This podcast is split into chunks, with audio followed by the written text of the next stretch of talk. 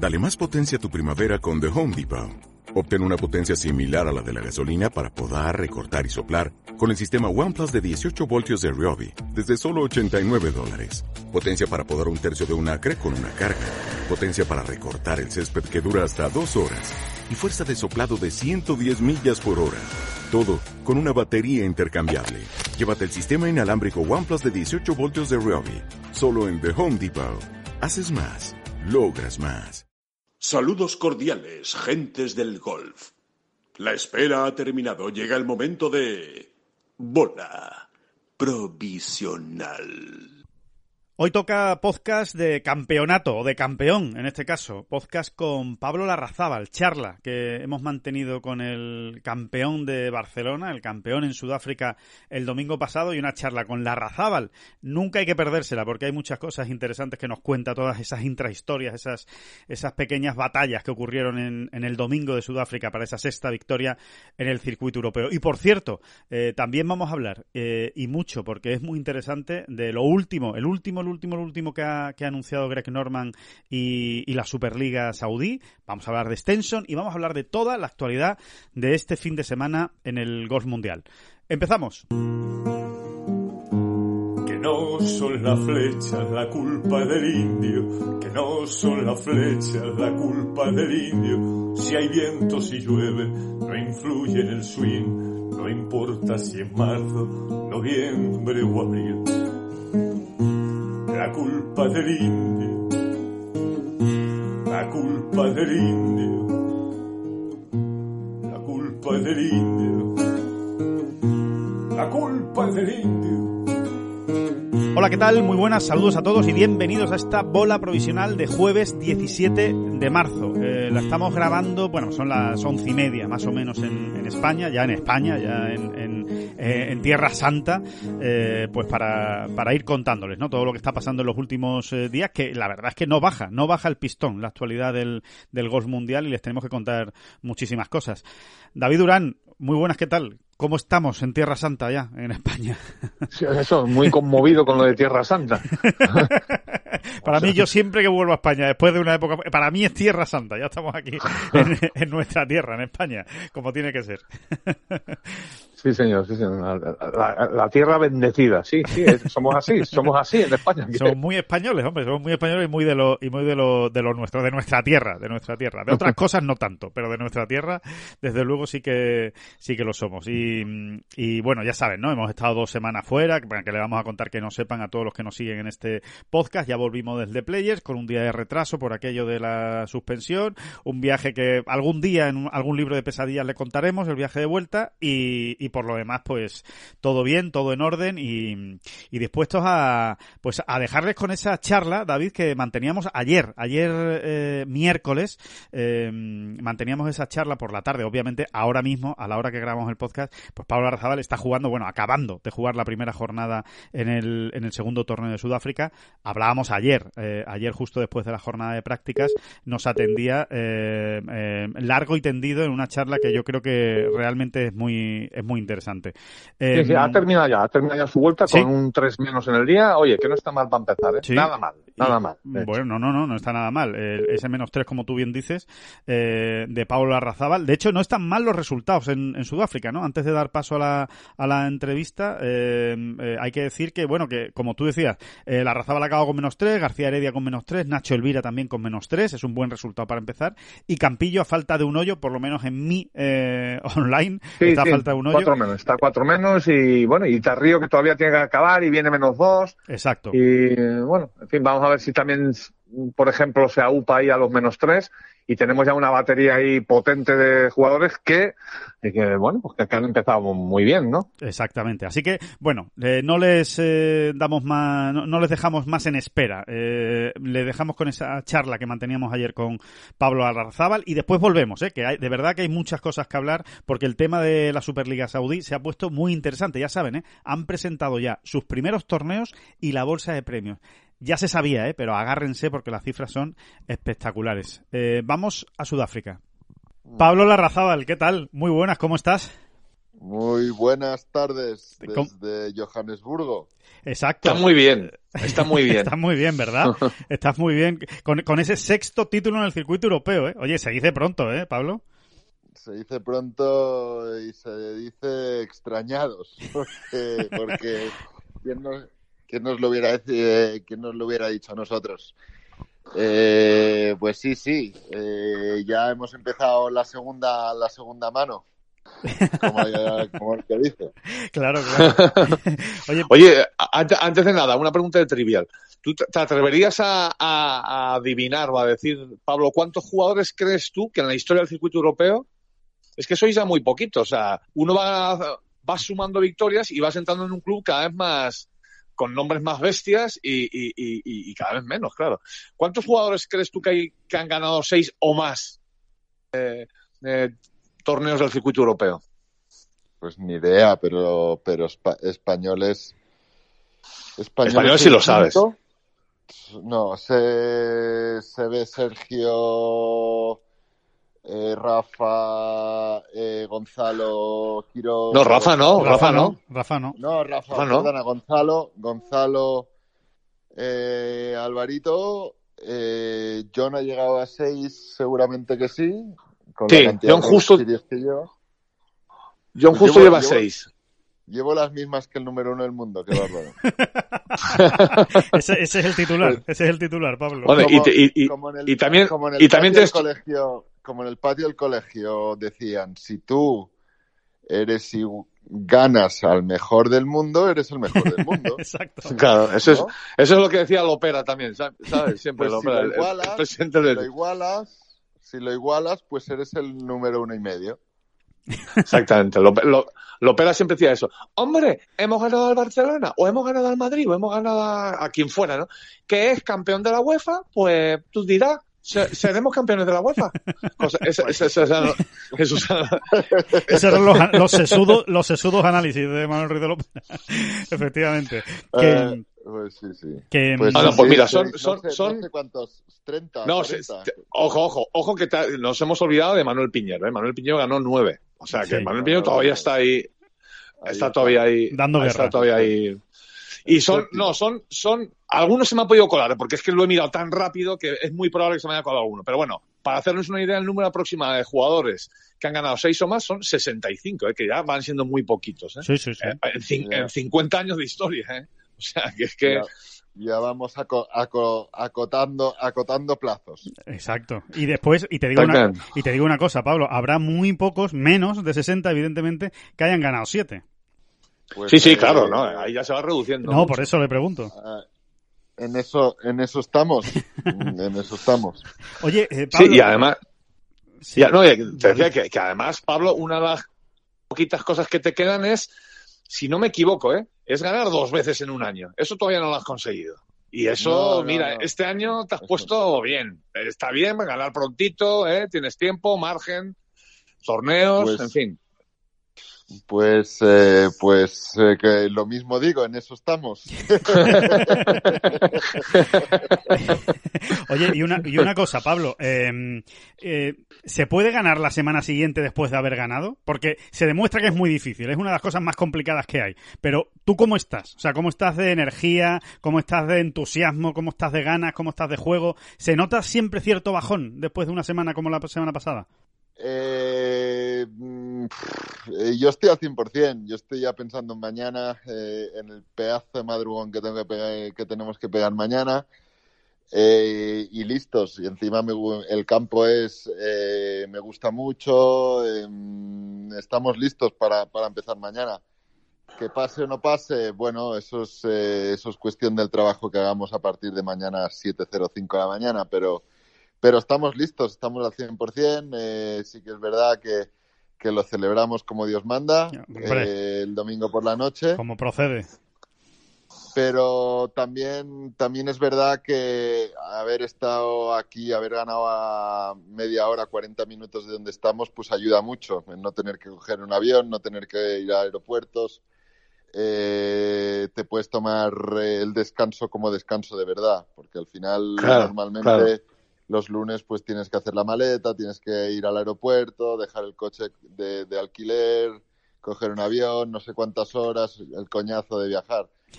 Pero, pero, pero estando aquí, pues eh, sí, hemos podido descansar eh, eh, y, y, estamos listos, estamos listos para, para otra batalla. Eh, sí que es verdad que, que por, eh, por, el cansancio y todo eso, pues no hemos hecho todo el trabajo que teníamos que hacer o que normalmente hacemos. Uh -huh. Por ejemplo, por ejemplo, hoy, que era día de entreno, habiendo jugado ayer el Pro-Am y siendo un campo que está todo bastante, bastante clarito, pues hoy no hemos jugado ningún hoyo para, para acabar de cargar las baterías y pero el, la táctica la tenemos, eh, el campo está eh, y, y, y, listos para listos, listos, estamos listos. Oye, Pablo, eh, eh, Raúl, Raúl Quiros, eh, en un Cadilandia que ha escrito para Ten Golf, que se lo aconsejo a todo el mundo porque es, es muy, bueno, incluso emocionante, sí, decía lo que... Lo he, leído y lo he leído y emociona bastante, sí. Sí, la verdad es que sí.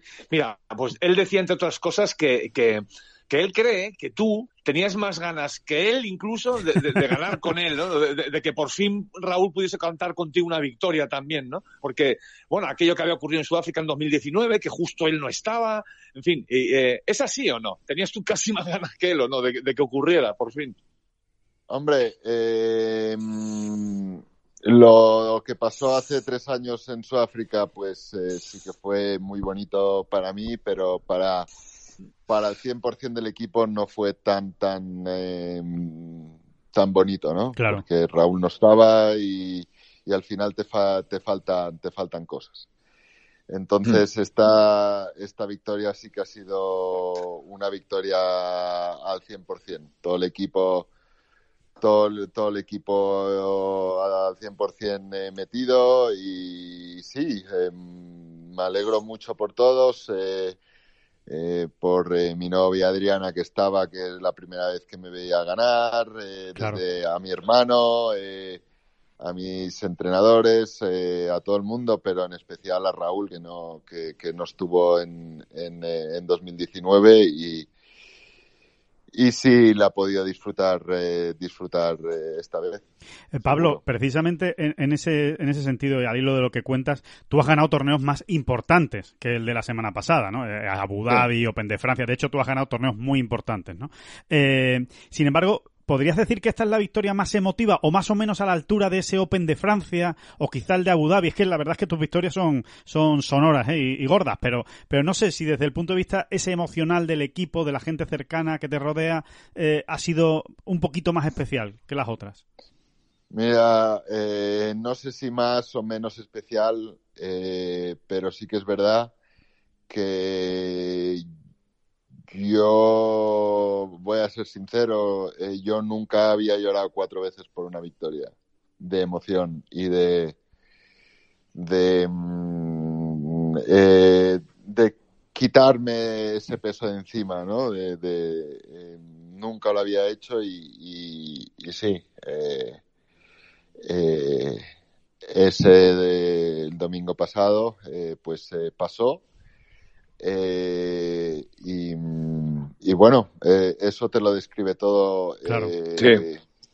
Al final, al final, pues eh, esto parece que, que, que, todo el mundo dice que el golf es un deporte individual y tal, no sé qué, pero pero yo eh, lo trato como un, como un deporte de equipo eh, y si está todo el equipo, pues eh, y si gano con todo el equipo, pues eh, mejor que ganar que ganar yo solo. Eso seguro. Vas a volver a llorar si acaso, si acaso, si ganas el Open de España, Pablo, porque es siempre te hemos visto en la semana del Open de España, incluso, no, no voy a decir nervioso, pero sí como ansioso. Es, es un torneo que tienes ahí como a fuego, ¿no? Eh, eh, como objetivo Mm, no sé, como muy potente, ¿no? Que te encantaría, vamos, hablando pues, mal y pues, pronto, ¿no?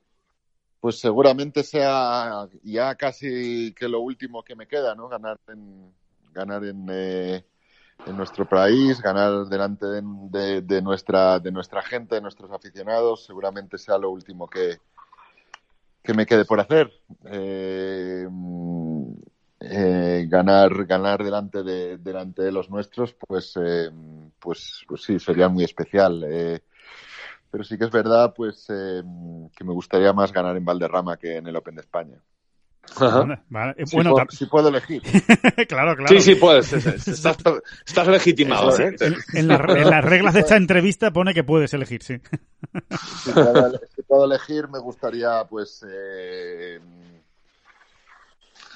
eh, eh, sí, de los cuatro torneos que vamos a jugar en España este año, eh, pues sí, sí, hay que escoger uno, pues lo- hay dos, hay dos cerca de Barcelona, eh, que bueno, seguramente pues eh, esté más, más gente, más, más gente que Sí. conozca que en, que en Madrid o en Valderrama pero sí que es verdad que si tengo que escoger uno de los cuatro, pues eh, ganar en Valderrama sería la guinda, la guinda al, al, al pedazo de pastel.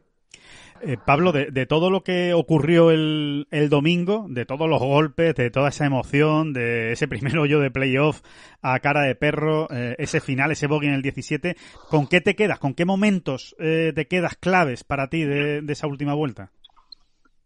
Pues con, con, con los dos pads del 10 y el 15 seguramente, Sí. que fueron claves para, para, para seguir arriba.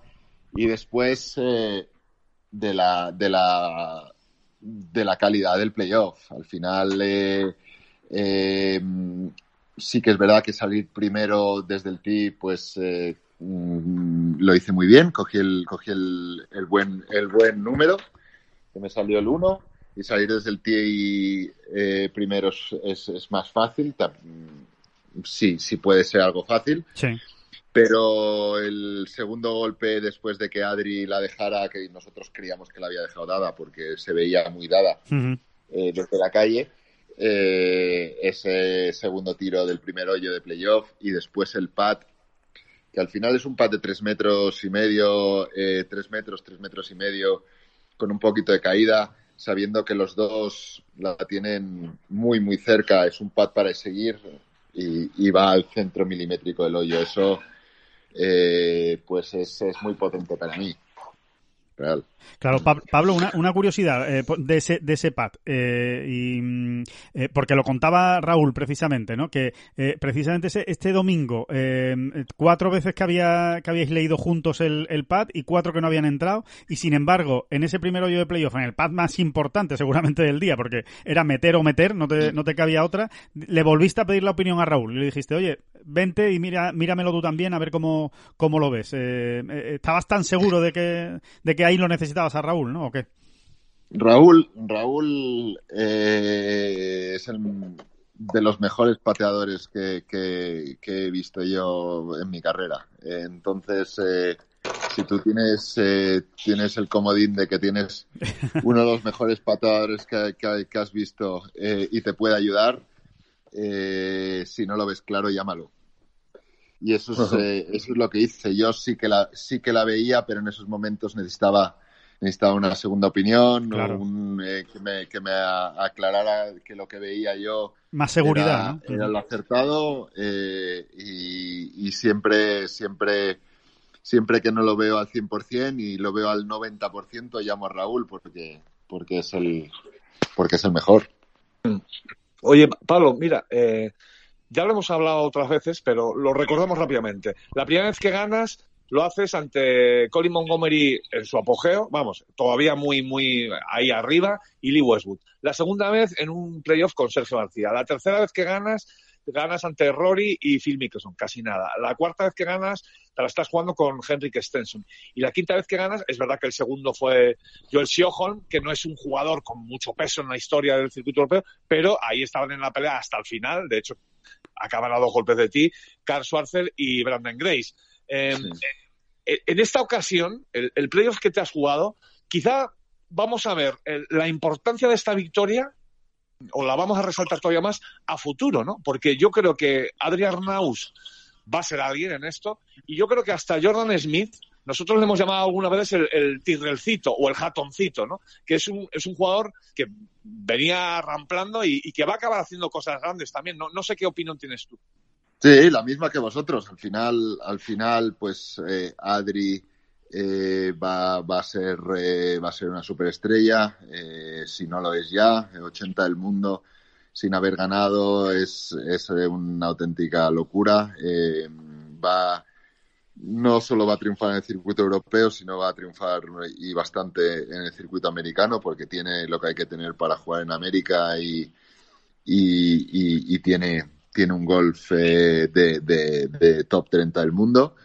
Ya, eh, y Jordan Smith lo mismo, un pedazo de jugador eh, que no lo veo no lo veo triunfando en América tan tan heavy porque porque le falta lo que lo que se necesita en América que es mucha potencia eh, pero pero pero lleva un año que mira segundo y va, va cuarto del Race to Dubai o sea que, que algo muy ah. bueno está haciendo está haciendo Jordan Smith pero sí que es verdad que yendo a ese playoff pues pues pues te pones en el tee, en el tee del playoff y, y te sientes con, con, con, con, galones, ¿no? Porque, porque, claro.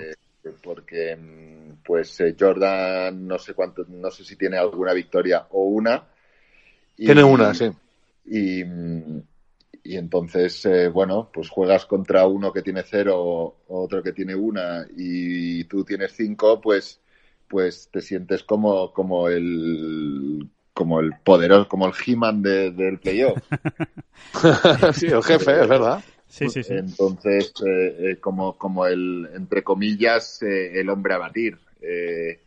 No, no era la estrellita porque el ranking mundial no lo decía, pero, pero el papel sí, sí, sí lo decía en cierta manera.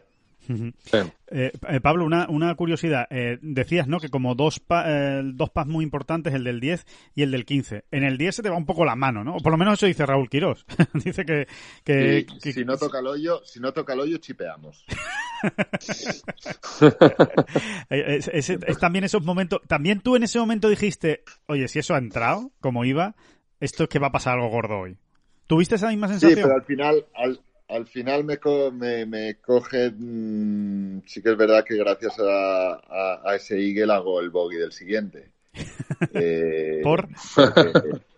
Mm, porque, me voy me, me, voy a por una bandera con un viento que, que con medio tiro, que, que, con la altura no era fácil pegar medios tiros. Eh, voy a por la bandera porque voy voy más crecido que, que, que no, mi dos, mi, dos eh, metros y medio en ese momento y el pecho y el pecho casi sale de, del, polo.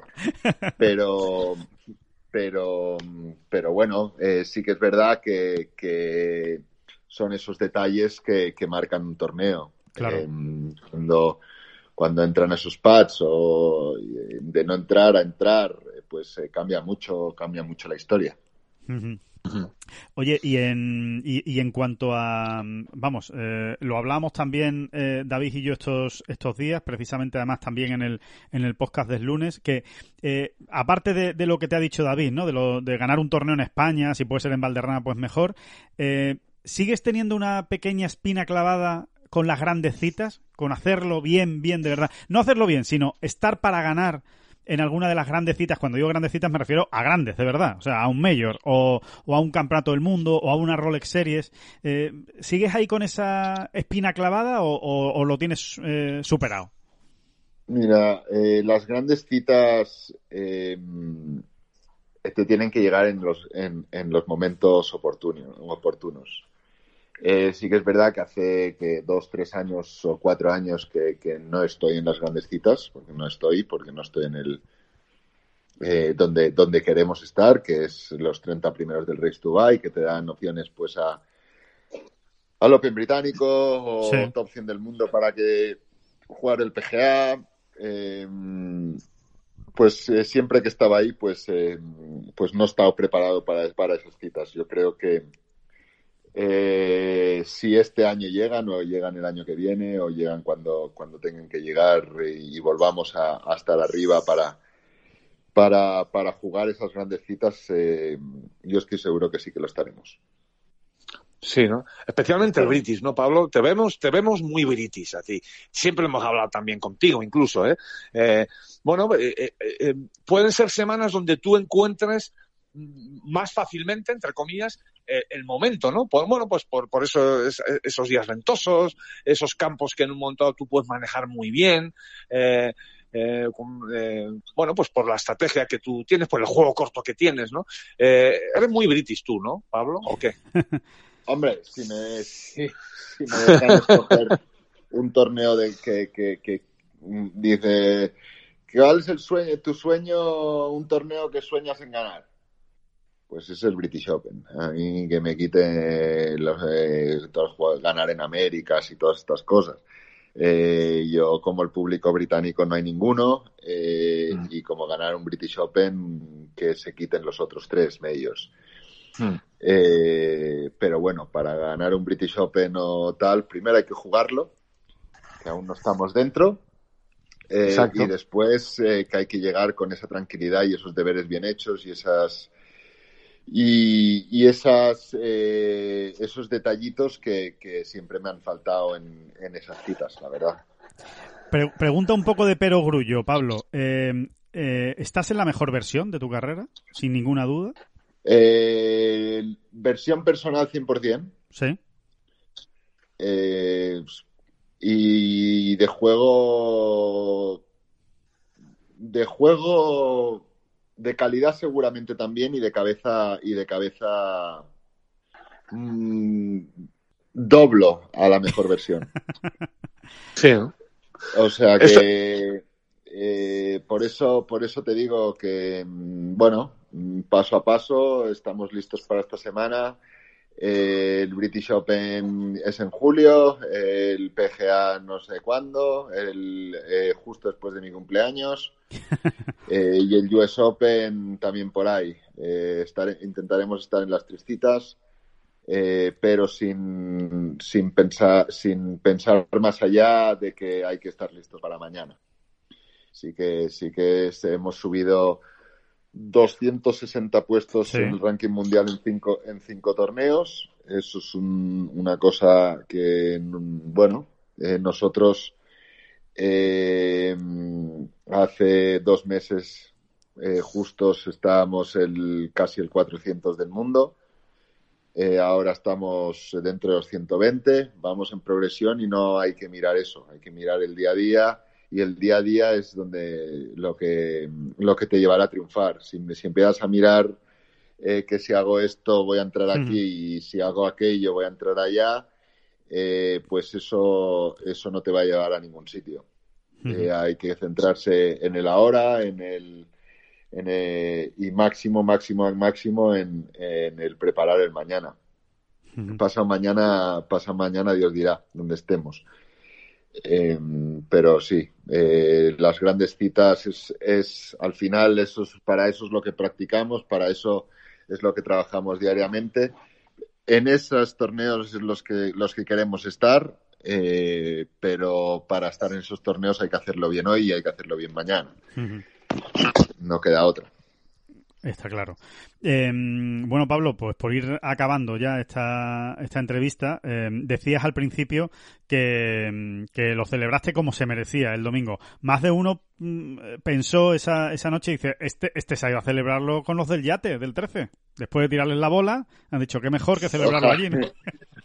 Ojalá, ojalá, ojalá no hubiésemos, este, no estuviéramos en eh, en, la época de nuestra vida que estamos eh, y, lo hubiésemos ojalá lo hubiésemos celebrado como, como Dios manda pero pero hay que seguirse cuidando lo máximo posible. Hay que seguir eh, cuidando cuidando el covid y todas estas cosas y, no, no pudimos, no pudimos irnos al barco de vuelta a celebrarlo, aunque la, aunque la música que ponían, la música que pinchaban me, interesa. O sea, me, daba cosita. Te sonaba bien, te sonaba bien aquello, ¿no? me, sonaba bien, sonaba bien. Eh, eh, habrá que volver el año que viene a Peckenwood para, para ir al barco. Eh, pues, ¿habrá, ¿Habrá torneo el año que viene? ¿Ya lo han confirmado? No, todavía no lo sabéis. Es, difícil saber, eh, es difícil saber, pero, pero sí que es verdad que con todos los sponsors que, estuve hablando, estuvieron encantados. Ajá. Bueno, que, que, no te robamos mucho más tiempo, pero, pero pregunta de actualidad hay que hacerle, David. ¿Qué te parece Henrik Stenson de capitán de la Ryder Cup? pues muy bien, muy bien. Es, ami es amigote mío. Eh, es, eh, es uno de mis colaboradores porque, porque uso sus gafas. Ah, muy bien. marca. Eh, o sea, ya, o sea que, ya es una ganar, razón más para que te elija. Sus gafas, ganar llevando sus gafas, pues eh, un, un, puntito para el equipo de Pablo. Eh,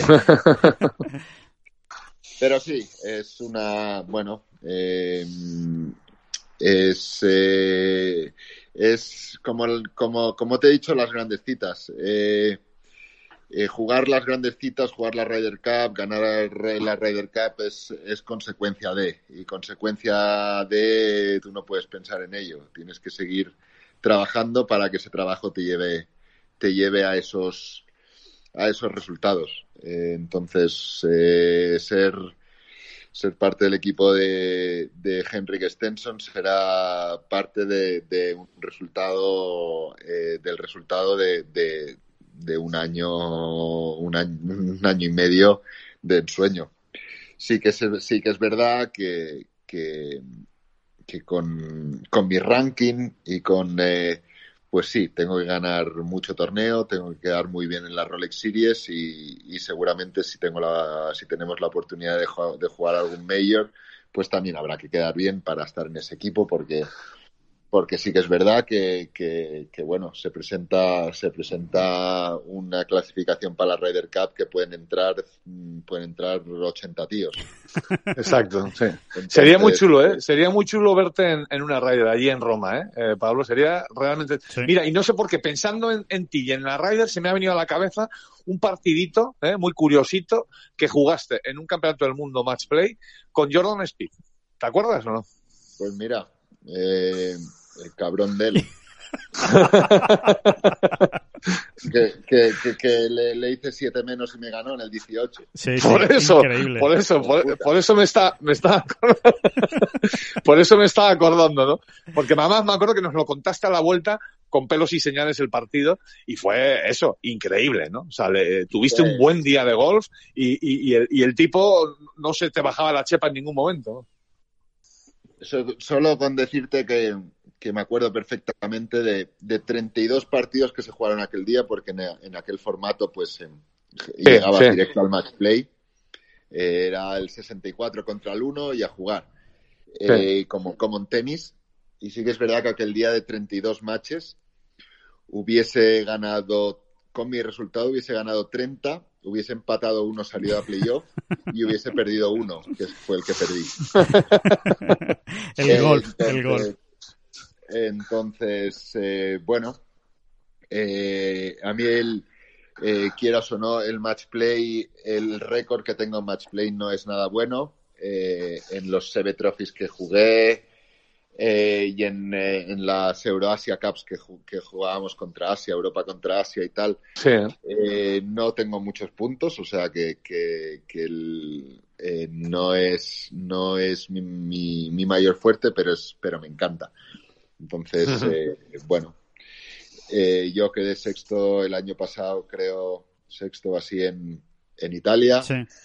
Eh, el campo me gusta, volveremos este año al Italian Open. Eh, y oye, ¿y por qué no? Ahí está. No? Pero, pero lo. 7 y 5, ¿no? 7 y 5, ¿no, Pablo? 7 y 5 mañana, ¿no? Eso es lo importante. ¿no? 7.05 mañana es lo importante, descansar bien hoy, cenar bien hoy y, y lo que y cuando termine la, esta semana pues pensar en Qatar y después eh, de Qatar pues pensar en descansar y, y, y, volver a volver al circuito español que, que me divierte mucho también. Uh -huh. Sí. Muy bien, bueno el pues torneo, el torneo del Prat que que, que, que, que, que hacemos sí. eh, para, para los chavales de, del circuito del circuito español, para, para los que empiezan, para los que están allí. De la PGA de España, hace, ¿no, Pablo? Me hace, Exacto, que me hace, me hace mucha, mucha ilusión pues eh, poner eh, un nombre, mi nombre a, a, a un circuito que, que, que, es donde empecé yo mi carrera profesional. Bueno, casi nada, ¿no? Y, ahí con, eh, y encima llevando el, título de, campeón de Pick de Sudáfrica. Casi nada. Bueno, Pablo, que no te robamos más tiempo, que descanses, que muchísimas gracias eh, por estar como siempre con nosotros y, en esta bola provisional especialmente. Y nada, y que 705 mañana y, a ver y a ver qué tal qué tal va la cosa. 805 la española. 805. no, qué coño, al revés. Al revés, perdona, 605. 605. Y con Jordan Smith al lado. Con Jordan Smith, que Jordan Smith, buenos recuerdos trae, buenos recuerdos trae, desde luego. Oye, por cierto, te ha dicho mucha gente que no pudo eh, verla. El, el, que no sabe español, he hablado hoy, eh, he hablado hoy con él. No, eh, hablé ayer con él y me dijo, ah, Juan. No, hoy, hoy he hablado con él y me dice, oh, oh, mañana jugamos juntos. Y le digo, sí, sí, y le digo, mira venga, va, que esta es tu semana y que si estás ahí te voy a dejar ganar y tal. ¿Se, lo ha, ¿Se lo ha creído no? Por, los cojones. Oye, no, que, que, no una, una, última curiosidad que me ha venido a la cabeza. Te, te, habrá escrito un montón de gente, te habrá dicho mucha gente que no pudo ver el torneo, ¿no? Porque como en España no se, no se pudo ver, sí, sí ¿no? Una, una faena. una, Sí, una pena, eh, una pena. Sí que es verdad que, que bueno, eh, Sky Sports no tenía, no tenía, mm, eh, no tenía los derechos, los derechos de este torneo de, la semana pasada, pero sí, pero bueno, algunos, algunos amigos cercanos. pues Adriana, mi novia, pues hizo un Instagram live del playoff, ah, entonces los que los que estuvieron los que estuvieron ahí preguntando preguntándole y tal sí que pudieron ver algo del playoff. Sí que es verdad que, desde, desde un teléfono móvil no es lo mismo que, verlo desde, desde, las, desde las cámaras de televisión que están en alto y se ven mucho más. Pero bueno eh, ya lo veréis. Ya, intentaré pedir pedir los, los pendrives para que lo para que lo podráis, lo, lo podáis ver. Claro, muy bien. Bueno, pues nada, Pablo, que lo dicho, que muchísimas gracias y que vaya todo muy bien y seguimos, seguimos hablando. Mucha suerte esta semana también. Gracias a vosotros y a seguir dando sustitos, que es de lo que, nos, lo que se nos da bien. Exacto. un, abrazo grande, Pablo. Un abrazo. Un abrazo. Un abrazo. Chao, chao. Bueno, pues nunca, nunca decepciona una charla con Pablo Arrazábal, ¿eh, David? Eh, el He-Man, se sentía como He-Man en el, en el desempate. Me ha hecho mucha gracia esa, esa expresión, porque es bastante antigüita, incluso para Pablo Arrazábal, ¿eh? utilizar el concepto He-Man eh, en, el, en el desempate con Adri Arnaus y, y Jordan Smith, pero, pero bueno, muy interesante, ¿no? Y, sobre todo, eh, no, no sé qué conclusión sacas tú, David, de la, de la charla, pero a mí, a bote pronto, eh, la conclusión que me da, o, la sensación que me transmite Pablo, es la de un jugador con mucha ilusión y con muchas ganas todavía de hacer cosas en el, en el mundo del un jugador absolutamente renacido. No es que viniese de, ninguna parte, ¿eh? o sea, que Pablo en ningún momento ha tocado fondo, digamos, o así, como, como ocurre tantas veces en, en tantas carreras de tantos jugadores, ¿no? Que, que tienen sus momentos y, y, momentos muy bajos. No, realmente Pablo nunca, nunca ha, caído a los abismos, ni, ni, nada, ni nada que se le parezca. Es más, eh, lleva ya, pues eso, 15 años, como quien dice, ¿no? En, en la primera división y sin grandes problemas, ¿no? O sea, pero sí es verdad que ahora se vea un valor Larrazabal renacido y, y, eso es lo interesante del asunto, ¿no? Que cuando un jugador está así, en, en ese pico, eh, es que pueden ocurrir muchas cosas. Ya están ocurriendo, ¿no? Ya estaban ocurriendo incluso antes de que, de que, de que ganara, ¿no? Así que, eh, ¿cómo no, no? Es, que es un, es un, eso es un soplo de aire fresco de, un jugador del que ya no te lo esperas tanto, ¿no? Totalmente. Es que eh, yo recuerdo, David, no sé si, si tú lo recuerdas también, pero eh, cuando ganó en Sudáfrica eh, la última vez del Alfred Angel Championship en 2019, yo recuerdo que hablábamos con Pablo Arrazábal y su discurso era totalmente diferente. El discurso de Pablo después de ganar con las ampollas, aquel domingo épico, ¿no? En el que consiguió la, la victoria, era la de un Pablo que decía, bueno, pues yo ya tengo dos años más la tarjeta asegurada del circuito europeo, eh, yo ya puedo estar bastante tranquilo, a ver qué tal salen las cosas, eh, vamos a ver, pero, pero no era un jugador que se estuviera planteando las grandes citas, volver al top 100 mundial, el PGA Championship, vamos a ver si el British, y este Pablo No, sí. hasta- ya hasta la, hasta la- es que hem- hemos hablado hasta de la Ryder, ¿eh? Sí, sí, Eh, a ver, que, que Pablo eh, de tonto no tiene un pelo. No es que lo ponga como objetivo prioritario, porque es muy complicado, pero habla de ella, o sea, Sí, habla sí, de ella con cierta naturalidad en el sentido de decir, oye, ¿por qué no la voy a pelear? Me- me- y esa es, esa es la cuestión, ¿no? Esa es la cuestión, que se siente ahora con fuerzas para pelear por lo que sea, ¿no? Y con sus, eh, eso, o sea, exprimiendo sus virtudes, Eso ¿no? es. Que son muchas y que, bueno, pues aquí para empezar le han dado seis victorias en el circuito europeo, que como hemos dicho, ya es un club, eh, ojo, donde cuesta entrar, ¿eh? Donde, cuesta, donde ya los nombres son los que son, ¿eh? No, ya Sí, no hay tantos, ¿eh? Ya Sí, no hay tantos. ¿no? Y le, y, le, y le preguntábamos también, a ver cómo estás, ¿no? Vamos a ver cómo, cómo surge esa, cómo, cómo te va en esa primera jornada después de tanta emoción, ¿no? Y de tanto desgaste, sobre todo mental, ¿no? Más que, más que físico de una victoria, ¿no? Y, y más en playoff y demás. Y bueno, y se ha demostrado que no, que desgaste, pues lo justo. Eh, evidentemente hay desgaste, pero eh, ahí está, ¿no? Ha empezado con una vuelta Bueno, de, yo, de yo, menos yo eso, fíjate, yo eso creo que hay que fiarlo más al fin de semana. ¿Eh? Yo, Sí, yo ¿no? creo que ¿Tú hasta el resultado de hoy, el tío del sí, mazo llega pero- más el fin de semana, ¿no?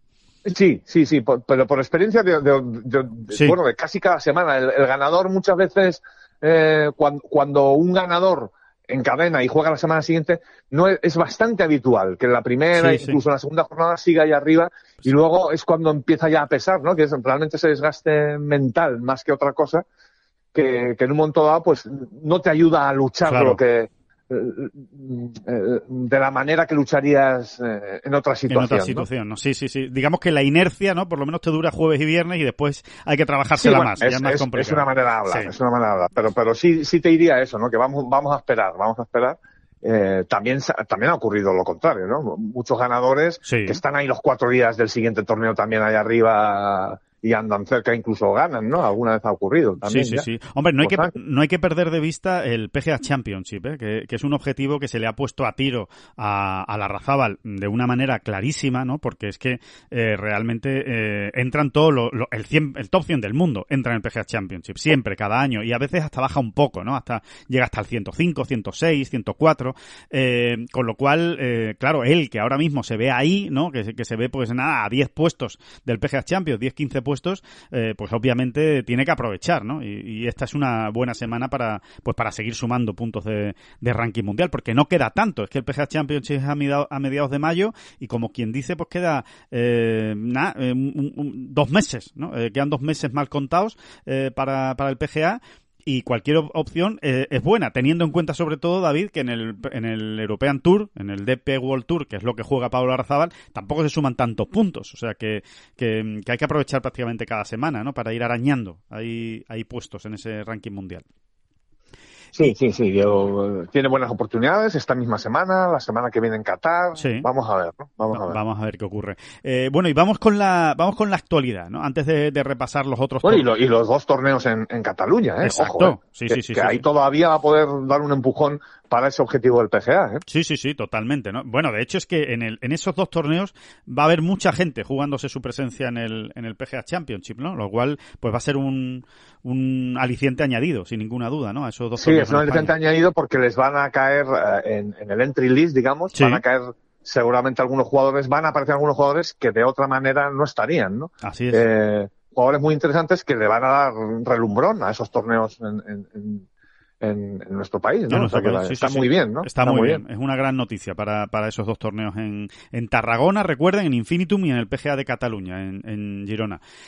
Eh, vamos con la actualidad, eh, digamos, las noticias, ¿no? Más, más eh, calientes, por decirlo de alguna manera, ¿no? Del, del golf mundial y luego hacemos un último repaso de los otros torneos que se juegan esta, esta semana, pero empezando sobre todo por el, por el tema saudí, ¿no? Eh, yo creo que más o menos, David, lo hemos ido contando, creo que, eh, bueno, pues, eh, modestamente, creo que eh, hemos ido informando de manera correcta de todo lo que iba a estar pasando, de los, de los pasos que se iban dando.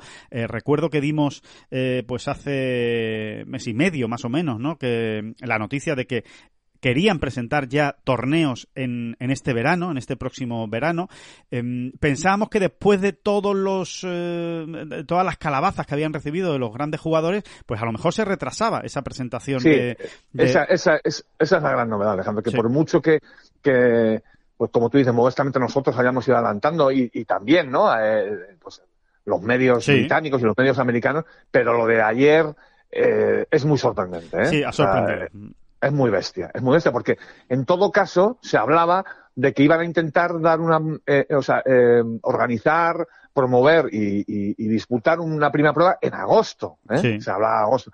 Y esto no, estos son palabras mayores ya desde principios de junio, como quien dice. Sí. Bueno, esos ocho torneos, ¿no? Que ha anunciado Greg Norman, eh, con bolsas de premios absolutamente desquiciantes, o sea, bestiales, ¿no? Sí, o sea, sí, sí. eh, Son, Estábamos son... la semana pasada eh, en, en el en Showgrass diciendo, madre mía, bolsa de premios, 20 millones de dólares, y resulta que es que cualquiera de estos ocho torneos va a superar la bolsa de premios de, de, de Players, ¿no? Es, es bestial, ¿no? Sí, es, es mira. De locura, ¿no? Sí, sí, mira, por situar, por situar a, a, la gente que a lo mejor no la haya podido leer todavía, ¿no? La noticia de precisamente estos, esta serie de torneos. Son ocho torneos los que se han anunciado, exactamente. Ocho torneos que se juegan entre junio y octubre. Y eh, la bolsa de premios total de estos ocho torneos es de 255 millones de dólares. 255 millones, si lo dividimos entre esos ocho torneos, significa que la media, que no va a ser así porque la final va a tener mucho más dinero, ¿no? Pero la media por torneo es de 31,8 millones de, de, dólares, ¿no? Y, y, y, al hilo de lo que tú decías, ¿no, David? El de Players tenía 20, ya nos parecía una barbaridad, pues este tiene el 50% más que el, que el de Players de media, ¿no? y, y, a repartir entre muchos menos jugadores. Es que es una auténtica locura. Exacto. Es, una auténtica, es un pastizal. O sea, hablando mal y pronto, eh, tú vas a jugar un torneo de esa, de, un torneo de, de esta Super League eh, quedas el último y habrá que ver cuánto se lleva el último, porque es que te puedes llevar 250 mil sí, dólares. Sí, ¿eh? sí, sí, perfectamente. Quedando el último, ¿no? Perfectamente. Es una, sí, sí. es una auténtica locura, es, es, es, una verdadera locura, ¿no? Y entonces, ahora a partir, a partir de este punto, de este anuncio, se abre pues, la, la, la, la, gran caja de Pandora, ¿no? O sea, ¿quién va a jugar esos torneos? Claro. Claro, eso es muy curioso porque se ha presentado un circuito sin jugadores, de momento. Se ha presentado este circuito que se va a llamar las Leaf Golf Invitational Series. Eh, Leaf, recuerden que es la empresa de, de, inversión, digamos, que está detrás de este proyecto y de la que es CEO eh, Greg Norman, la cabeza visible. Bueno, pues Leaf Golf In Invitational Series ya están presentadas, pero ahora, como tú dices, David, ¿qué jugadores lo van a jugar? Esa es la gran duda, ¿no? Ese es el siguiente anuncio que tienen que hacer. A ver qué jugadores han firmado y se van a ir a, a jugar desde junio este, estos torneos. Exactamente, y, y, a ver a qué otros se les abre esa, esa ventana millonaria de, de oportunidad, ¿no? Esa ventana de oportunidad tremenda, ¿no? Porque a, al final eh, van a tener que llenar esos torneos, ¿eh? Y, y, y, vamos a ver, ¿no? Vamos a ver qué, qué, tipo de jugadores van, con quiénes. Ahí, bueno, ahí se va a descubrir un poco el pastel, o sea, claro. quiénes, qué, qué, cuáles eran y quiénes eran, quiénes formaban esa segunda y tercera línea de jugador. Porque claro, se habla mucho de Chambó, de Dustin Johnson, Johnson sí, Mickelson. Uh -huh. Exactamente, de, de, de, de, los grandes, de los grandes del golf mundial, ¿no? Que, que, son los que tenían que tirar del resto. Pero, bueno, también hemos descubierto, porque ellos mismos, sin ningún problema, se han delatado, pues a los Lee Westwood, Ian Poulter, Adam Scott, sí. eh, que yo recuerdo ahora mismo así, eh, Jason Kokrak, en fin, eh, otra serie de jugadores que, que claramente han dicho, oye, es una oportunidad que tengo en la vida que quiero aprovechar, ¿no? Eh, y, y, por ahí van los tiros, ¿no, Alejandro? Yo creo que vamos a ver mucho Poulter, Westwood, Casey, Kokrak en estos primeros torneos. Dudo mucho, dudo mucho que haya algún primer, primer, primer espada, pero esa es un, un, poco el morbo de todo este asunto. Si realmente al final veremos a un de Chambó o qué es lo que va a pasar, ¿no? Sí. Porque eh, porque se han cuidado mucho, ¿no? De, eh, eh, de no de cerrar, un... sí, no cerrar del todo las puertas, digamos, sí, sí. No, y de establecer y de establecer un calendario que no coincida con los Majors claro. y con el Memorial, por ejemplo, ¿no? Sí, sí, sí, eh... sí. Eso por supuesto, sí, sí, eso, eso lo han, han tenido mucho cuidado en eso. Eh, a ver, en principio, de Chambó hizo un comunicado diciendo que no se iba a esto, que no iba a jugar la, la Superliga porque eh, no estaban los mejores del mundo y que él iba a jugar donde estuvieran los mejores del mundo. Pero bueno, eh, ya sabemos cómo es esto, puede dar marcha atrás eh, perfectamente. Vamos a ver también, va a ser eh, interesante saber qué va a pasar con Mickelson. si Phil Mickelson va a jugar estos torneos o no los va a jugar. Eh, si después de todo lo que pasó y de esas declaraciones off the record y demás, de las que ya todo el mundo está enterado, si, si Golf Saudi va a seguir contando con Mickelson o no. Esa es otra de, de, las grandes dudas ¿no? Que quedan. Y, y, por supuesto, como tú decías, es hasta dónde van a llegar los, los jugadores, digamos, eh, tirando de ranking mundial, ¿hasta dónde va a llegar? Eh, si, si esto va a llegar hasta el top 100 mundial, va a ir más allá del top 100 mundial, porque claro, a mí me cuesta creer o me cuesta pensar en que muchos jugadores que actualmente tienen tarjeta del PGA Tour vayan a, a cortar por lo sano con el PGA Tour y se vayan a ir a esta, a esta liga saudí. A mí me cuesta creerlo, pero puede ocurrir, ¿eh? No, no hay que descartarlo. Entonces, claro... No, aquí, aquí, la cuestión es que, que eh, aquí la cuestión es qué va a decir el PGA Tour ahora. O sea, eh, también el PGA Tour, o sea, va, va, a tomar la línea más dura, o sea, mmm, crecido con el apoyo de los Tiger, McIlroy, sí. Ram, etcétera, o está dispuesto a ser más flexible, ¿no? Porque, por ejemplo, no, no, no, va, no sigue sin estar totalmente claro el tema de las sanciones, entre comillas, a los que fueron a jugar a Arabia, ¿no? En, en principio, ya lo sabe todo el mundo, eh, lo que se les dijo es, bueno, eh, eh, tenéis que, el, el, torneo que coincidió esa semana en, en, con el de Arabia, que, del PGA Tour, que era el de Pebble Beach, sí. bueno, pues tenéis que venirlo a jugar, ¿no? Exacto. Realmente. Uh -huh. Pero ni siquiera sobre eso ha, se ha vuelto a incidir demasiado. ¿eh? Yo no lo tengo tan claro, ¿no? Que, que bueno, que de que... marcha atrás el PGA Tour y que a lo mejor diga, oye, pues mira, que no, que os dije esto, pero que ahora no.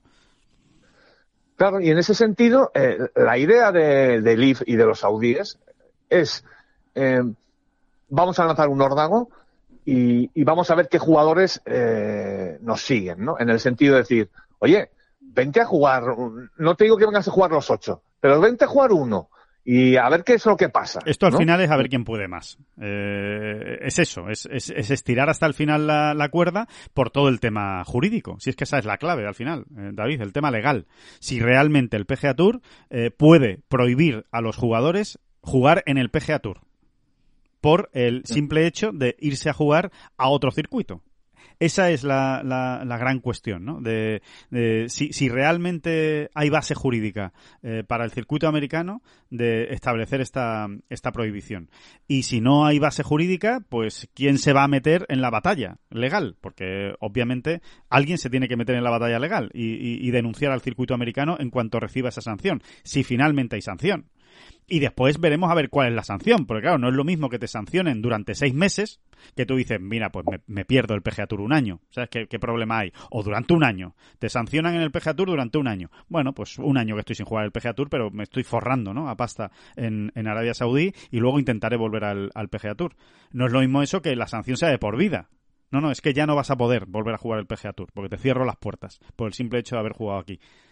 Claro, todo eso son sí. matices importantes, claro. Sí, hay y más matices todavía. O sea, tú puedes firmar solo por un año con los saudíes o, o realmente claro. cuando firmas, firmas claro. por X temporadas. Claro. Es claro, muy raro también, ¿no? Que, que por que, un año solo, sí, sí, sí. Es muy raro.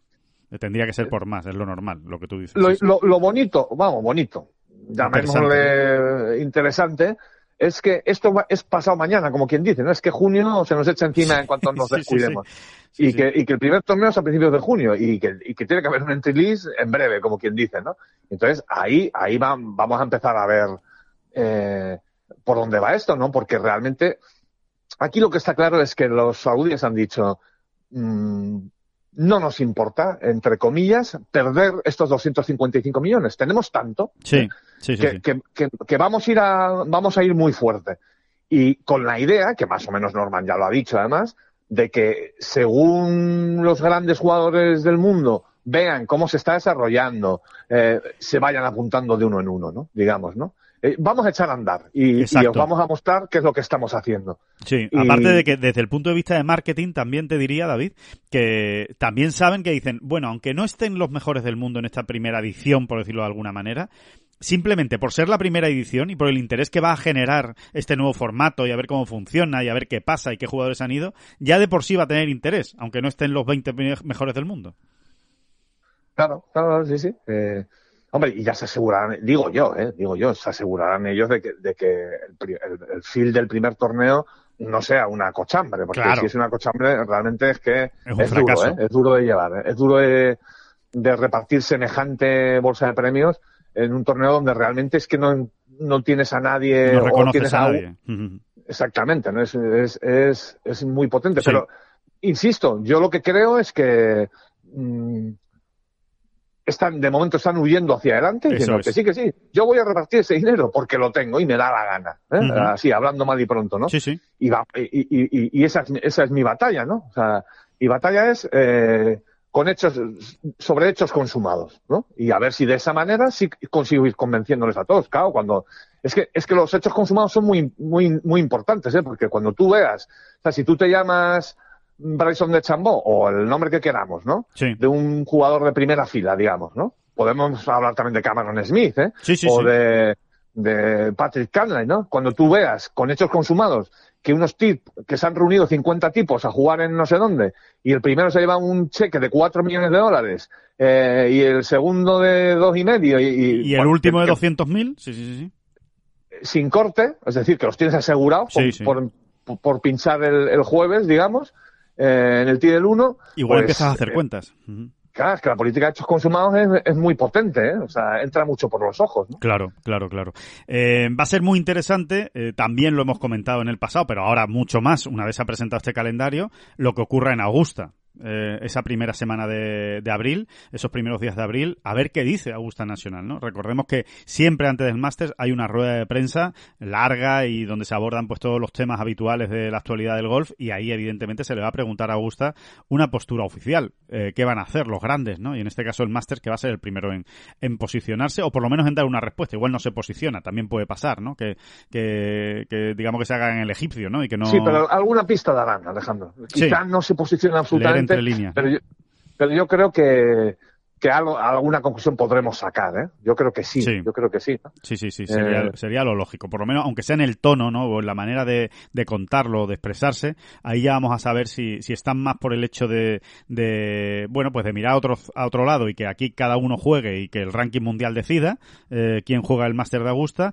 o, o no, o directamente posicionarse en favor o en este caso del PGA Tour, ayudar al PGA Tour, que es lo que sería, ¿no? El Máster de Augusta, por otro lado, le da bastante igual eh, quién, quién juegue la Liga Saudí o quién juegue el PGA Tour. Eh, lo que quiere tener es a los mejores del mundo en, en el Masters. Entonces, en un momento dado, Augusta, lo que tiene que decidir es si echa una mano en este sentido, ayudo, me posiciono con el PGA Tour o, o dejo que esto, que sea el mercado, como quien dice, ¿no? El que, el que decida, ¿no? Eh, dónde, dónde juegan los, los diferentes jugadores, ¿no? Recordemos que el Masters es Invitational, o sea, que es a dedo.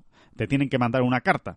Hay unos criterios de clasificación, pero si no te llega esa carta, tú no te, tú no te clasificas, por mucho que, Exacto. que sí Digamos que hay unos criterios. según los cuales el resto de los mortales sabemos a quiénes van a invitar. ¿eh? Exactamente. Pero- Hay unos criterios si- para mandar esa carta, pero si no sale la carta, nada. Pero que sepamos todos, que sepamos todos, que si un año no le mandan la cartita al número uno del mundo, eh, No lo juega. eh, no lo juega. No puede entrar, no puede entrar por Magnolia Lane sin la carta. Tú tienes que enseñar la carta por la ventanilla del coche, si no, no te dejan entrar por, por Magnolia Lane al, a la Augusta Nacional. Así que, que fíjense si tienen la sartén por el mango, el máster, ¿no? Para hacer lo que, lo que ellos estiman, estimen conveniente. Bueno, y tres cuartas partes de lo mismo con el PGA en mayo. ¿eh? Sí. El- La, la PGA de América también, de alguna manera, eh, si no lo hace antes, ¿eh? si no lo hacen antes, Sí. Royal Anans, USGA y la propia PGA, Sí, eh, decía eso, que la PGA en su mayor, en mayo, pues también veremos a- en dónde se posiciona y, y qué es exactamente lo, lo que opina de la cuestión. ¿no? Exacto. Bueno, decir que, que no lo hemos comentado, pero que, que es interesante, ¿no? Que en el calendario que se ha presentado, de las ocho pruebas, cuatro son en Estados Unidos. Eh, para que vean por dónde van los tiros, ¿no? De, la Liga Saudí o de la Superliga Saudí, que lo que quieren evidentemente es convencer a muchos americanos, ¿no? Que es donde están los mejores, ¿no? Obviamente. Y, y donde viven, ¿no? Le- los mejores jugadores del, del mundo. Entonces, cuatro eh, son en Estados Unidos. Hay un torneo en Inglaterra, el primero de todos, del 9 al 11 de junio, justo antes del US Open, en el Centurion Golf Club en, en Londres. Eh, y después hay un torneo en Tailandia, otro en Arabia Saudí y la final que está por, por determinar, que sería del 28 al 30 de octubre, tres días, recuerden, ¿no? Son torneos de tres días, eh, que se llama Team Championship y que vamos a ver dónde se, se termina disputando, si es en Estados Unidos o si se disputa en Arabia o, o- o donde, donde decidan, ¿no? Pero eh, ahí está, ¿no? La mitad del calendario es eh, a día de hoy en Estados Unidos. Así que, que bueno, que, que, que, iremos contando de los capítulos que vayan surgiendo al respecto, ¿no? En, en este, en este sentido. Eh, y bueno, eso, en cuanto a la Liga Saudí, ¿no? Que, evidentemente es uno de, los, de los temas más importantes al final que estamos hablando todas las semanas, porque lo hemos dicho muchas veces y seguimos insistiendo. Esto va a definir el futuro, por dónde van a ir los tiros, ¿no? Del, del golf mundial en los, en los próximos tiempos, ¿no? Y en los próximos y en los próximos años. Eh, la otra la otra noticia de la, de la semana es que quien no va a estar en la en este proyecto de la Superliga, eh, seguro 100% no va a estar es Enrique Stenson, que sí que tenía posibilidades de, de estar y que lo han tanteado hasta la saciedad para, para intentar convencerlo, pero finalmente ha preferido ser capitán de la Ryder de Europa, por lo menos este año y en 2023, o hasta septiembre de 2023, ha elegido Enrique Stenson ser capitán de la Ryder Cup antes que jugar la Superliga. Sí, digamos que yo lo entiendo así, que pospone, ¿no? Que pospone el objetivo de la Super League, pues un año y, medio más, eh, sencillamente, ¿no? Eh, Exacto.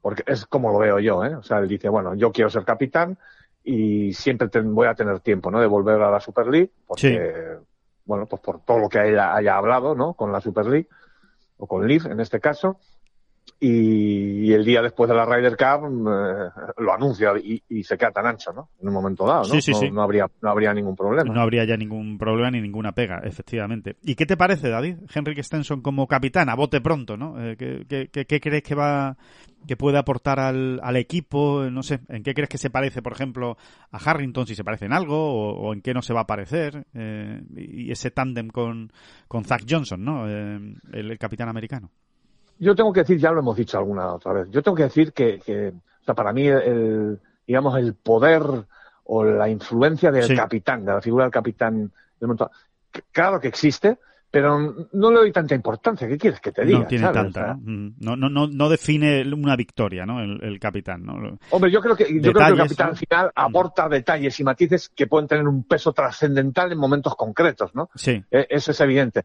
Y, y, y, luego también es muy evidente, también es muy evidente que un mal capitán puede hacer muchísimo daño. Claro. Eso, eso lo tengo clarísimo, ¿no?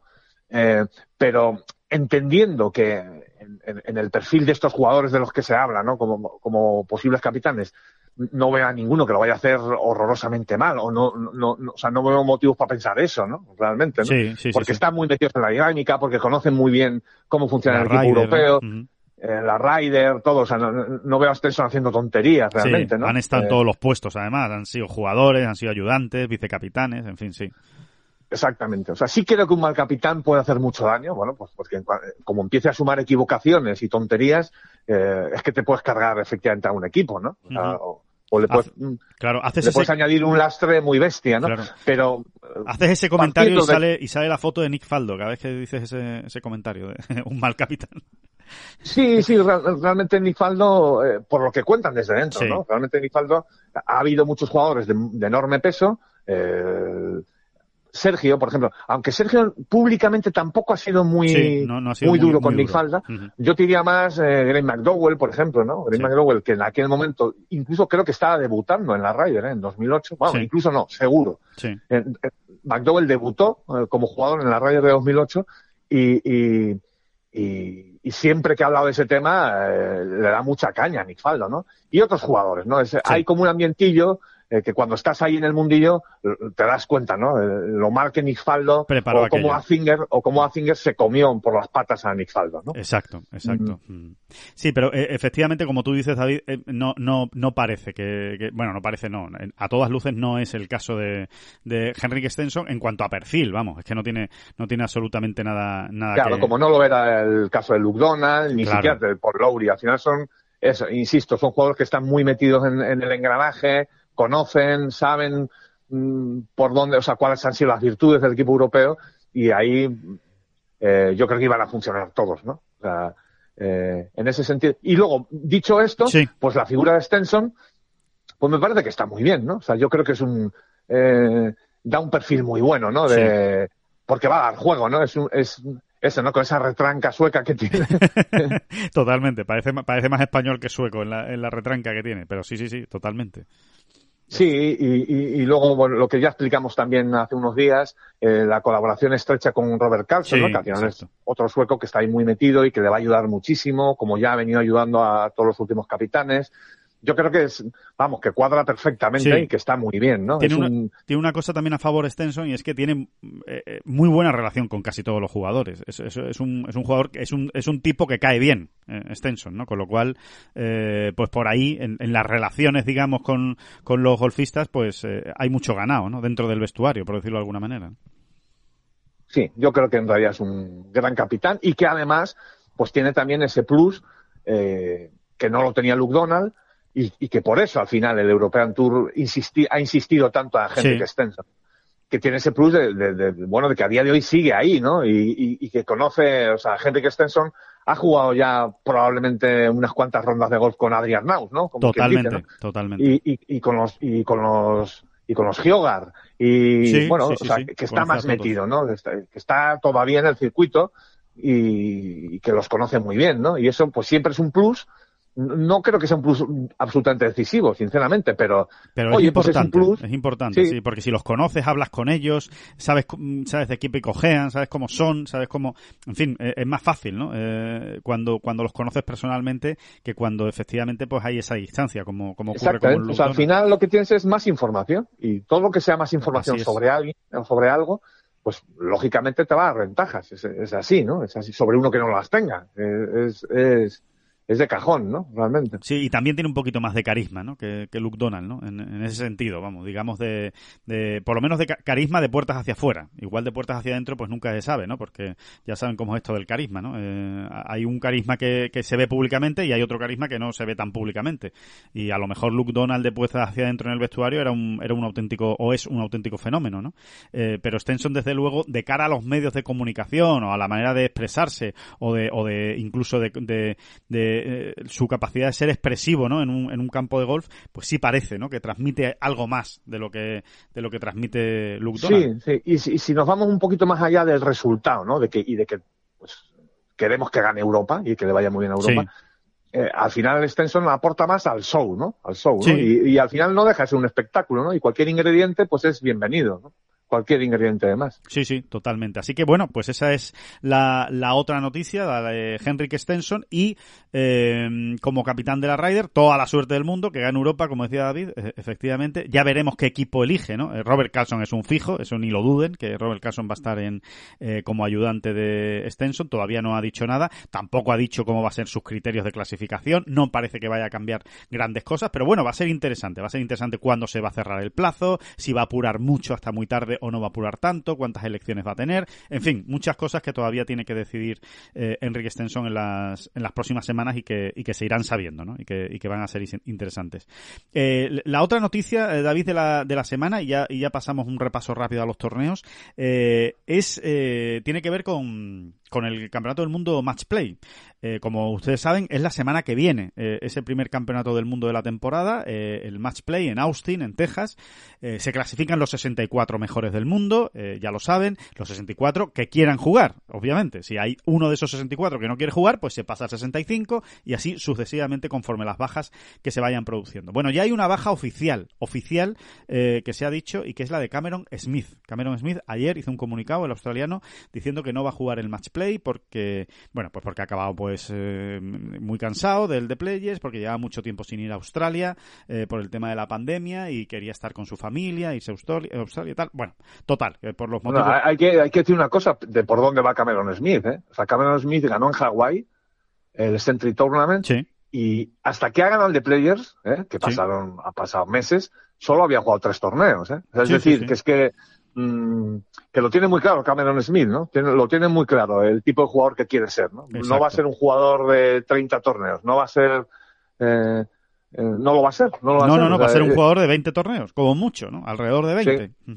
Sí, sí, sí, Así que, bueno, pues efectivamente en esa línea lo que no queda claro es si va a jugar el Valero Texas Open o si lo siguiente que va a jugar ya va a ser el Master de Augusta, ¿no? Esa es la, la, la gran duda, ¿no? Que, que, ahora mismo hay en, eh, sobre la mesa.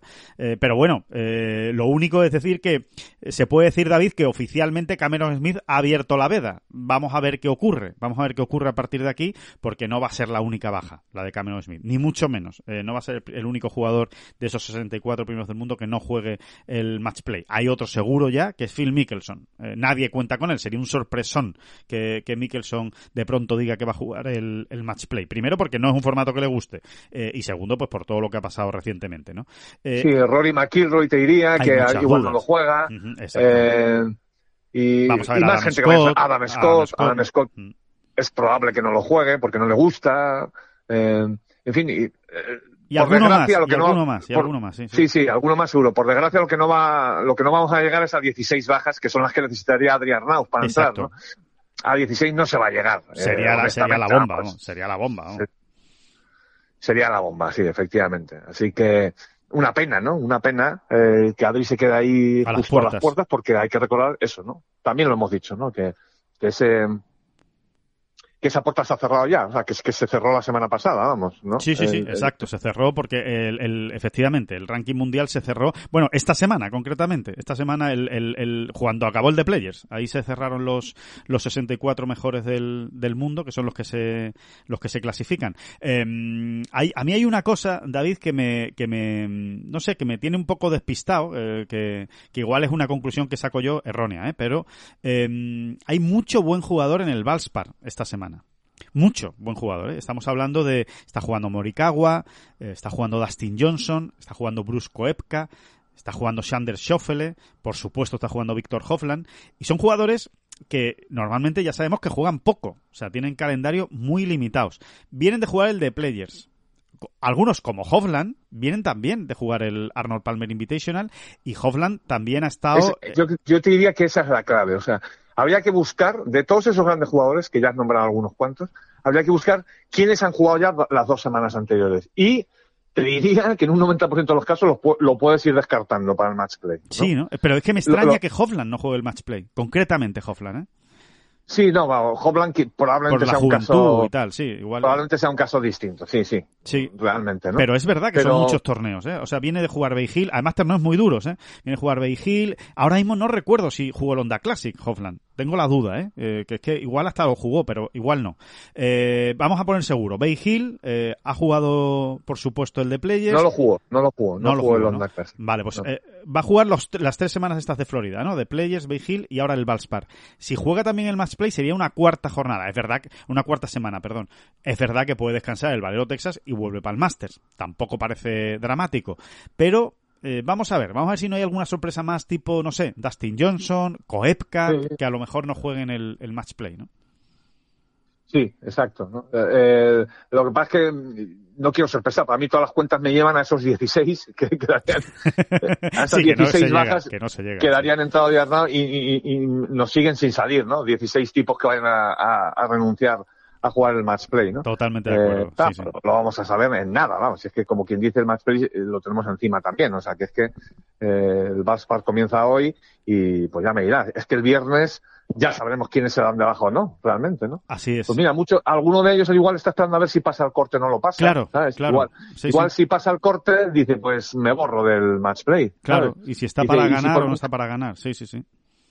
Y sin embargo, pues si no, si fallo el corte, pues tengo dos días más de descanso, como quien dice, y bueno, pues juego el match play en un momento dado, ¿no? Pues Dustin Johnson, por ejemplo, ¿no? Dime, mm, ¿por qué no vas a meter en la ecuación la posibilidad de quedarte fuera del corte? Me dice, bueno, pues si me quedo fuera del corte, Claro, o sea, si, si no paso el corte en el Valspar, bueno, pues juego el match play en un momento dado, ¿no? exacto. Pero si lo paso y ya estoy ahí a saco hasta el domingo, pues igual me, me borro, ¿no? Es que, es que ellos juegan con todas las posibilidades. Sí, sí, totalmente, totalmente de acuerdo. Bueno, pues eh, lo vamos a saber mañana, eh, David, por otro lado, ¿eh? es que lo vamos a saber mañana, porque eh, es verdad que, el, que, que se pueden borrar luego, pero mañana ya hay un primer plazo de inscripción, el viernes, eh, antes del, del torneo, ahí ya tienen que decir los que, los que se inscriben, los que dicen que van a jugarlo. Después se puede producir alguna baja, pero eh, mañana ya sabremos, mañana viernes por la noche, ya sabemos quién lo juega y quién no lo juega. Así que ahí vamos a, salir de, de dudas. Que mm, que nada, eh, en cuanto a los torneos, en cuanto a lo que tenemos por delante esta semana, eh, ya les hemos dicho que, bueno, que en Sudáfrica acabó ya Jorge Campillo, que era el resultado que nos faltaba por decir, acabó con menos 4. Eh, Santi Tarrío todavía está en el hoyo 18, jugando el 18, está con menos 2 y Alejandro Cañizares acabó con eh, menos 1. Así que, eh, bueno, buen inicio, buen inicio global, ¿no? Digamos, de, la Armada, de los españoles en el, en el concretamente Stein City Championship, eh, que se juega en Johannesburgo, en, en, Sudáfrica.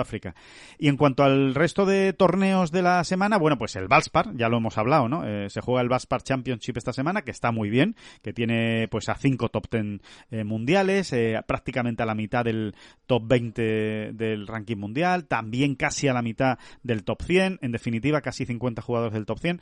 Un muy buen torneo y un muy buen campo, eh que recomendamos verlo por televisión porque siempre da, da mucho juego, un campo muy, muy exigente, eh, en el que, por supuesto, estaremos pendientes, como siempre, de reojo, David, a ver qué ocurre eh, con el número uno del mundo. Eh, porque pues John tiene la posibilidad de perderlo, siempre y cuando, depende de lo que ocurra, pero Morikawa y Hofland tienen la opción de, de, llevárselo. Es muy fácil, las cuentas no son nada complicadas. Hofland tiene que ganar, si gana es número uno del mundo, si no gana no será número uno del mundo, y Morikawa le vale ganar o ser segundo empatado, ser segundo en solitario, ser segundo empatado con uno o ser segundo empatado con dos. Ese es el máximo de Morikawa. Ser segundo empatado con otros dos jugadores. Si es empatado con tres, ya no le da para pasar a, a John Ram. Así que esos son los que habrá que vigilar eh, desde el punto de vista de ranking mundial. No lo tienen fácil, no lo tienen fácil. No, y, no.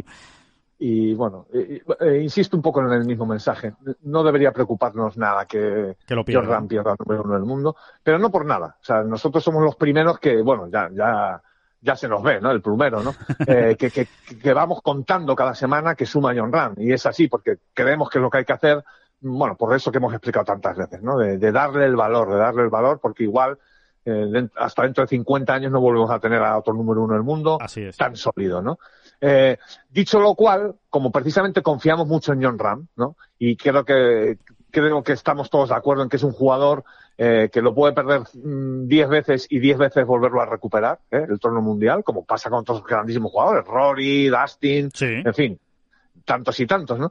Mm, que incluso si lo pierden, yo creo que no es ni mala noticia, fíjate. Sí, sí, Hombre, es un, es un, un una, una, una, piedra, una, china en el zapato, ¿no? Como quien dice, ¿no? Exacto, exacto, sí, sí, Porque sí. nos gustaría que John siguiese sumando y sumando y sumando todas las semanas, ¿no? Pero, pero yo creo que tal y como está la situación ahora mismo y la cabeza de John Ram, a, a lo mejor hasta es un aliciente para él, ¿no? Claro. Conociendo, conociendo al de Barrica, ¿no? También, ¿no? Sí, que, sí, totalmente decir, de bueno, acuerdo. pues Mm. Vamos a, vamos a volver a saltar el trono, ¿no? Claro, Eh, y bueno, y que no lo olvidemos, que ya fue número uno del mundo, ya lo perdió y lo ha vuelto a recuperar y ahora, y ahora lleva más de 30 semanas seguidas siendo número uno del mundo. O sea que, como tú bien dices, no es ningún drama. Se puede perder el número uno y se puede recuperar sin, sin ningún tipo de, de problema, ¿no? Eh, así que, que, que eso, que eso es lo que hay. Por lo menos que sepan las cuentas Bueno, para que estén pendientes. Sí. Hay jugadores que sin ningún tipo de problema se les ve capaces de recuperar el trono mundial. Eso Hay es. otros que no, ¿eh? Eso es, sí, sí, sí. Y John, afortunadamente, es de, de esos, ¿no? Lo vemos claro, yo creo, todos. Sí, sí, sí, sí, totalmente, totalmente de acuerdo. Eh, en cuanto a los, las competiciones de, de, esta semana, ¿vale? Aparte del Baspar Championship y del torneo de Sudáfrica, tenemos en el Ladies European Tour, pues el torneo más importante del año. Eh, así que fíjense si es importante la semana en el, en el LED. Es el Aramco Saudi Ladies International. Eh, el, no pertenece a las Aramco Series, no, no hay que confundirse. Este no es un torneo por equipos. Eh, las Aramco Series, como ya saben, es un torneo por equipos en el que hay un amateur, se juegan cinco al año. Este no es uno de esos. Este es un torneo individual, regular, del circuito del Ladies European Tour que reparte un millón de dólares de, en bolsa de premios. Es eh, la bolsa de premios en un torneo regular individual más alta del año en el Ladies European Tour. O sea que para que vean la importancia que tiene. Y ahí se ve también en las jugadoras que están, ¿no? Está Georgia Hall, Ana Norquist, por supuesto la española Carlota Ciganda y tenemos a 11, a 11 golfistas españolas en este en esta semana, ¿no? La que está mejor clasificada ahora mismo es Carmen Alonso, que marcha con menos dos a un golpe, nada más del liderato, ya que eh, no son fáciles las condiciones, ¿eh? Eh, ahí está soplando mucho viento y va a ser va a ser una semana complicada eh, esta en Arabia Saudí. Y, después, para, para completar, eh, tenemos mm, Alps Tour, eh, que se está jugando en Italia, que ya se está jugando la, la segunda jornada. Y eh, tenemos también Simetra, el Epson Tour, el, el Simetra en Arizona, que se juega en, en Estados Unidos, el, segundo circuito ¿no? del, del LPGA Tour, la segunda división del LPGA Tour, donde, como siempre, tenemos ahí a españolas pues luchando ¿no? por conseguir esa tarjeta del LPGA Tour, que es el gran objetivo final.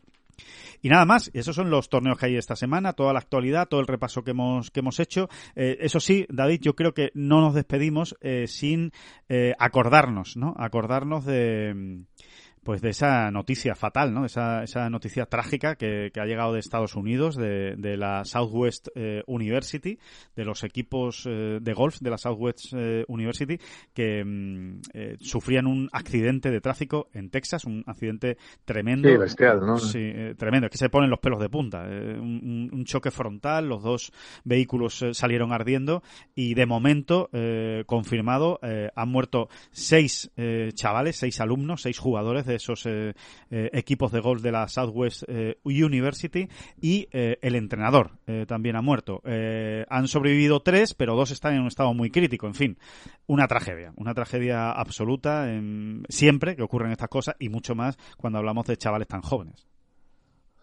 Así es, ¿no? O sea, es un, auténtico drama, un auténtico drama que desde luego trasciende al golf, claro. lo lógico es que hablemos nosotros de ello, ¿no? Pero Claro. claro, que esto ya va mucho más allá, ¿no? del equipo eh, en sí, ¿no? La familia, hay que pensar en las familias y demás, ¿no? Y bueno, eso, ¿no? Un varapalo eh, tremendo, sí, sí, un varapalo tremendo y, nada, y le iremos dando también puntual información de cómo, de cómo, de cómo termine, ¿no? Toda, toda, toda esa historia y toda este, esa noticia tan mala, ¿no? Y tan triste. Eh, por cierto, eh, hablando también de este tipo de cosas, simplemente recordarles, eh, David, porque lo poníamos en marcha en el The Players Championship y hay que recordarlo en el podcast, que tienen la posibilidad de ayudar a Ucrania a través de la plataforma Golfers for Ucrania, Golfers for Ukraine en este caso, en, en inglés, pueden ayudar a, a, a, pues, pues a todos los desplazados y bueno y todas las personas que están sufriendo esa, esa guerra, esa invasión de, de Rusia en, en Ucrania a través de Golfers for Ukraine. Tienen el, el banner en Ten Golf. Eh, pueden meterse ahí y, ayudar, apoyar como, como ustedes quieran. Sí, que, mucho, que, los, que los, la suma de muchos poquitos ayuda mucho. ¿eh? Eh, obviamente aquí este tipo de, de iniciativas están más enfocadas a las grandes instituciones, ¿no? Pues el PGA Tour ya conocíamos cómo pues va a ir haciendo aportaciones, ¿no? A, esta iniciativa. evidentemente son este tipo de instituciones las que tienen más posibilidades, pero eh, si en este caso, ya que esta iniciativa nos une a todos los aficionados del golf y cada uno pues eh, hacemos nuestra pequeña aportación, ¿no? Pues, oye, pues suma, ¿no? Suma, suma, suma. Claro que suma, suma muchísimo. Suma muchísimo. Recuerden que todo este dinero va a UNICEF directamente, ¿no? Eh, que son los que se están encargando, digamos, de gestionar todos estos recursos para ayudar a los refugiados, fundamentalmente, ¿no? Y a los desplazados, sobre todo a muchísimos niños, pues que están teniendo que huir de, de Ucrania, pues para buscar un, un, lugar seguro, ¿no? Eh, donde, donde estar. Así que nada, que, mm, que bueno, que ya ven, muy, completo con esa charla con la Razábal, toda la actualidad. Aquí terminamos ya con, con este podcast, con esta bola provisional y volvemos el próximo lunes eh, para ver y para darles un repaso a todo lo que haya ocurrido el fin de semana. Ojalá, como ha ocurrido en esta, podamos contar otra victoria, ¿por qué no?, del, del golf español. Em, tiene buena pinta, tiene buena pinta. Tiene buena pinta, sí señor. Muchísimas gracias a todos por escucharnos y por supuesto, muchísimas gracias, David Durán. No, por supuesto, las gracias a usted, por favor.